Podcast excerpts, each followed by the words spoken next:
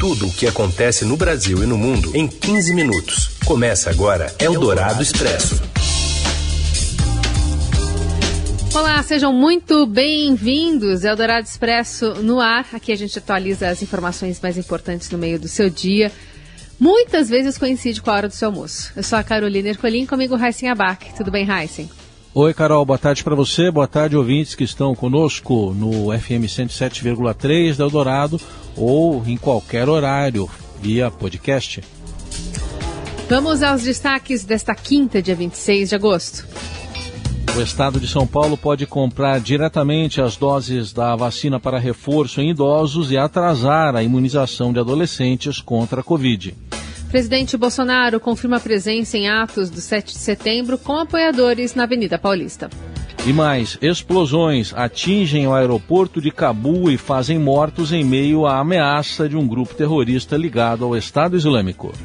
Eldorado Expresso. Tudo o que acontece no Brasil e no mundo em 15 minutos.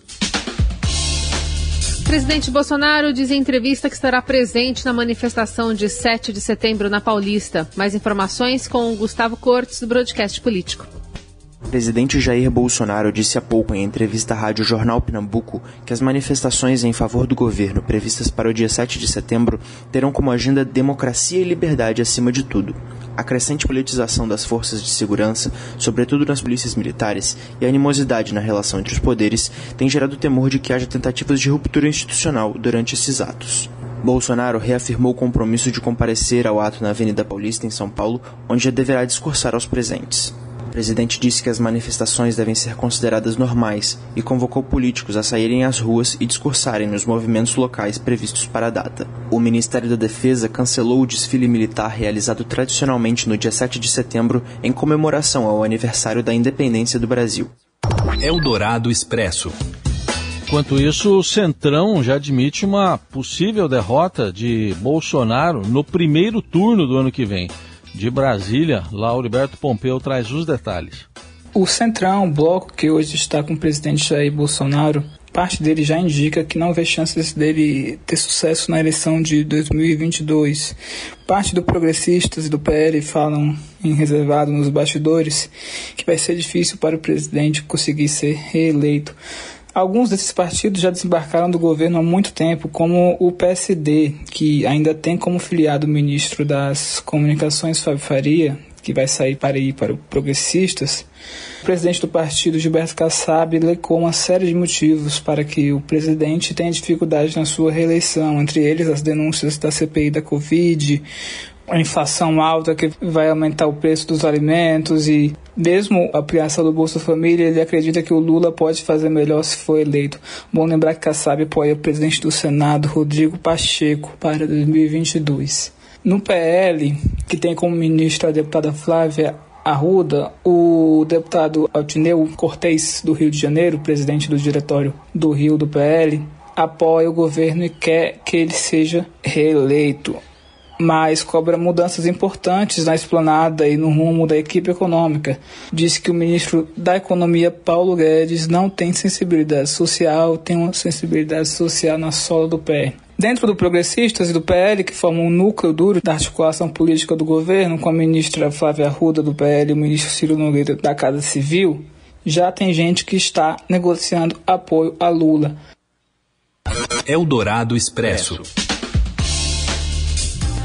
Estado de São Paulo pode comprar diretamente as doses para garantir o reforço da vacina anti-Covid para idosos se não tiver a garantia de imunizantes por parte do governo federal. A revelação foi feita à Rádio Dourado pelo secretário estadual da Saúde, Jean Gurstein, que também admitiu a possibilidade de um atraso na vacinação de adolescentes entre 12 e 17 anos sem comorbidades, que deve ser deve ter o calendário definido ainda hoje. Os programas nacional e estadual apresentados nesta quarta têm divergências entre a terceira dose, sobre a terceira dose em idosos. O Ministério da Saúde anunciou o início da aplicação em 15 de setembro para pessoas com mais de 70 anos e o governo paulista vai abrir a vacinação a partir do dia 6 para quem tem mais de 60 anos. O secretário Gorstein alega que o modelo paulista segue padrões internacionais e disse esperar que o Ministério da Saúde envie as doses necessárias. O conceito de dose no, para países em desenvolvimento são todos aqueles com idade igual ou superior a 60 anos e não 70. Se São Paulo precisar fazer aquisição de outro quantitativo de doses daquele que consegue adquirir, como nós fizemos, compramos 4 milhões de doses de vacinas eh, da Sinovac que foram distribuídas para os brasileiros do estado de São Paulo. Se for necessário, assim faremos. Nesse caso, a compra seria da Coronavac, a única vacina que o governo de São Paulo tem autorização para adquirir diretamente do laboratório chinês Sinovac. Jean Goldstein também levantou dúvidas sobre a intenção do governo federal de dar a dose de reforço com a vacina da Pfizer. Então nós precisamos saber, será que o Ministério terá doses de vacina para o Brasil? Essa é a pergunta que deve ser feita. E, de toda forma, nós temos sim que garantir esse processo de celeridade vacinal e que, se eu tiver que fazer uma dose de Pfizer ou escolher uma Coronavac, por exemplo, para garantir a Pfizer segunda dose para a minha população, eu vou fazer isso. Na entrevista à Rádio Eldorado, o secretário admitiu que a prioridade para o reforço em idosos, principalmente com o avanço da variante Delta do coronavírus, pode atrasar a vacinação do público entre 12 e 17 anos sem comorbidades. Compromisso do Estado de São Paulo em vacinar esse público e a necessidade, como gestor público, de entender que esse público também deve ser protegido. Então, isso também vai acontecer, o que pode acontecer que a celeridade que nós imaginávamos seja reduzida, mas nós não deixaremos de vacinar também a população de adolescentes sem comorbidade. Eldorado Expresso. E a variante Delta já representa 43,5% das amostras de coronavírus analisadas na cidade de São Paulo. Repórter Estadão Davi Medeiros tem os detalhes. Boa tarde, Carol. Boa tarde, Heisen. É, a variante Delta do coronavírus mais transmissível, ela foi identificada em 43,5% das amostras reportadas pelo Butantan na capital entre os dias 8 e 14 de agosto. Com essa última remessa de resultados, a cidade de São Paulo passa a ter 405 casos dessa cepa que foi identificada primeiro na Índia. No Brasil, ela já está presente em 16 estados e no Distrito Federal. É, até 17 de agosto, a capital informava 171 casos da variante. Esse número cresceu porque as últimas amostras seguiram novos critérios de análise que foram recomendados pela OMS e passaram então a incluir também sublinhagens da variante Delta na classificação de casos. Eu conversei com o infectologista Renato Kifuri e ele explicou que essas sublinhagens elas são resultado do acúmulo de mutações após a identificação das variantes, ou seja, o vírus original sofre uma mutação, dá origem a uma variante, no caso a Delta, só que não para por aí. A própria variante Delta ela continua a evoluir e então se formam essas sublinhagens. Vale lembrar que o avanço dessa nova cepa tem freado os planos de reabertura econômica no exterior e no Brasil também. A cidade do Rio suspendeu novas flexibilizações que estavam previstas aí para as restrições por causa da variante Delta. Eldorado Expresso. E no mundo, doses extras de vacinas contra a Covid estarão amplamente disponíveis para os americanos a partir de setembro, enquanto vários outros países, incluindo Israel, Alemanha e França, decidirão ou decidiram oferecer reforço a idosos e pessoas com sistemas imunes fracos. Até agora não há consenso entre cientistas e agências de saúde sobre a necessidade de uma terceira dose, como a gente está ouvindo aqui que vai acontecer no Brasil e em São Paulo. A Organização Mundial de Saúde disse que os dados atuais não indicam a necessidade de reforço da vacina e pediu repetidamente um adiamento, afirmando que as pessoas mais vulneráveis no mundo todo devem ser vacinadas antes, pelo menos uma vez, né? Que os países de alta renda apliquem uma dose adicional. Eldorado Expresso. A Pfizer e a BioNTech anunciaram nesta, quarta, nesta quinta-feira a assinatura de uma carta de intenção com a farmacêutica brasileira Eurofarma para a fabricação local da sua vacina contra a Covid-19 e distribuição na América Latina. Esta será a terceira vacina fabricada no Brasil. A Coronavac, da Sinovac, é fabricada em parceria com o Instituto Butantan. Já a vacina da AstraZeneca Oxford é fabricada pela Fiocruz. Segundo o comunicado das empresas, a Eurofarma receberá o produto de instalações nos Estados Unidos. A fabricação das doses acabadas terá início em 2022 e todas as vacinas serão distribuídas exclusivamente na América Latina. Você ouve Eldorado Expresso.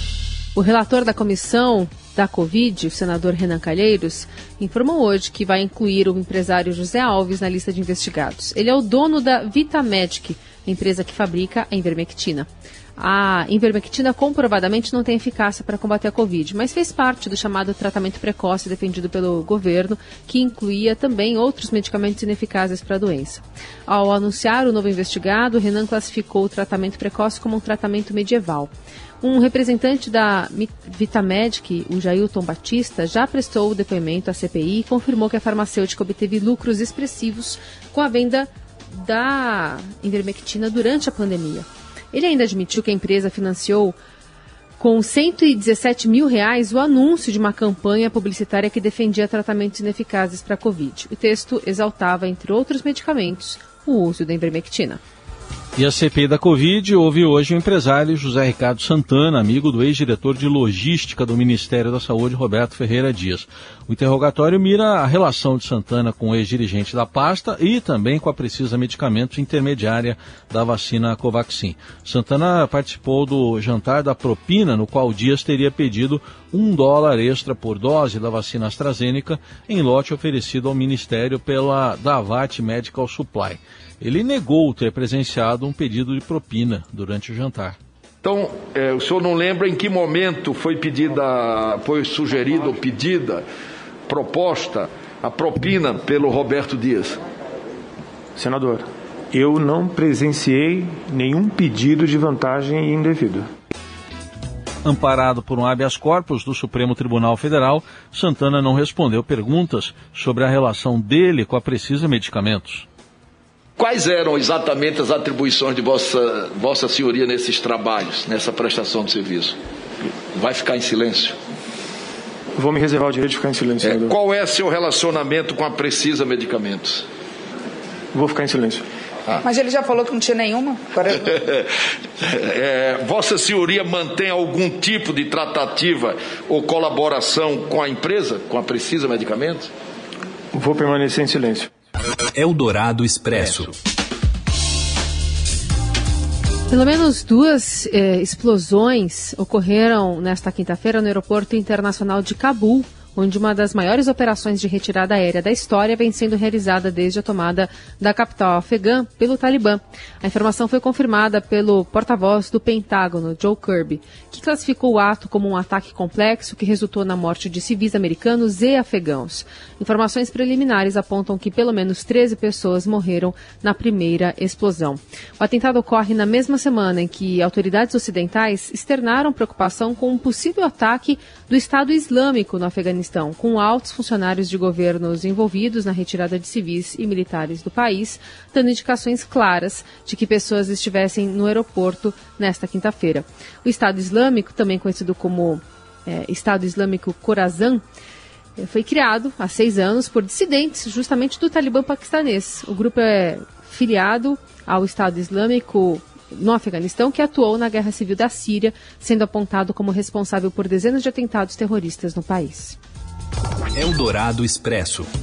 Dois em cada três brasileiros adultos com deficiência, cerca de 67% dessa população, não frequentaram a escola ou têm o um ensino fundamental incompleto, segundo Pesquisa Nacional de Saúde do IBGE, divulgada hoje. Entre as pessoas sem deficiências, a taxa é de 30%. Em setembro de 2020, o governo federal já havia publicado decreto com uma nova Política Nacional de Educação Especial que incentiva a criar turmas e escolas especiais. A medida foi vista como retrocesso por especialistas. Após a ação direta de inconstitucionalidade, o decreto foi suspenso pelo Supremo Tribunal Federal em dezembro, de forma liminar. Nesta semana, o caso voltou a ser tema de discussão na Corte por meio de audiência pública. Segundo o IBGE, os brasileiros com alguma deficiência somam 17 milhões de pessoas, ou 8,4% da população em geral. Eldorado Expresso.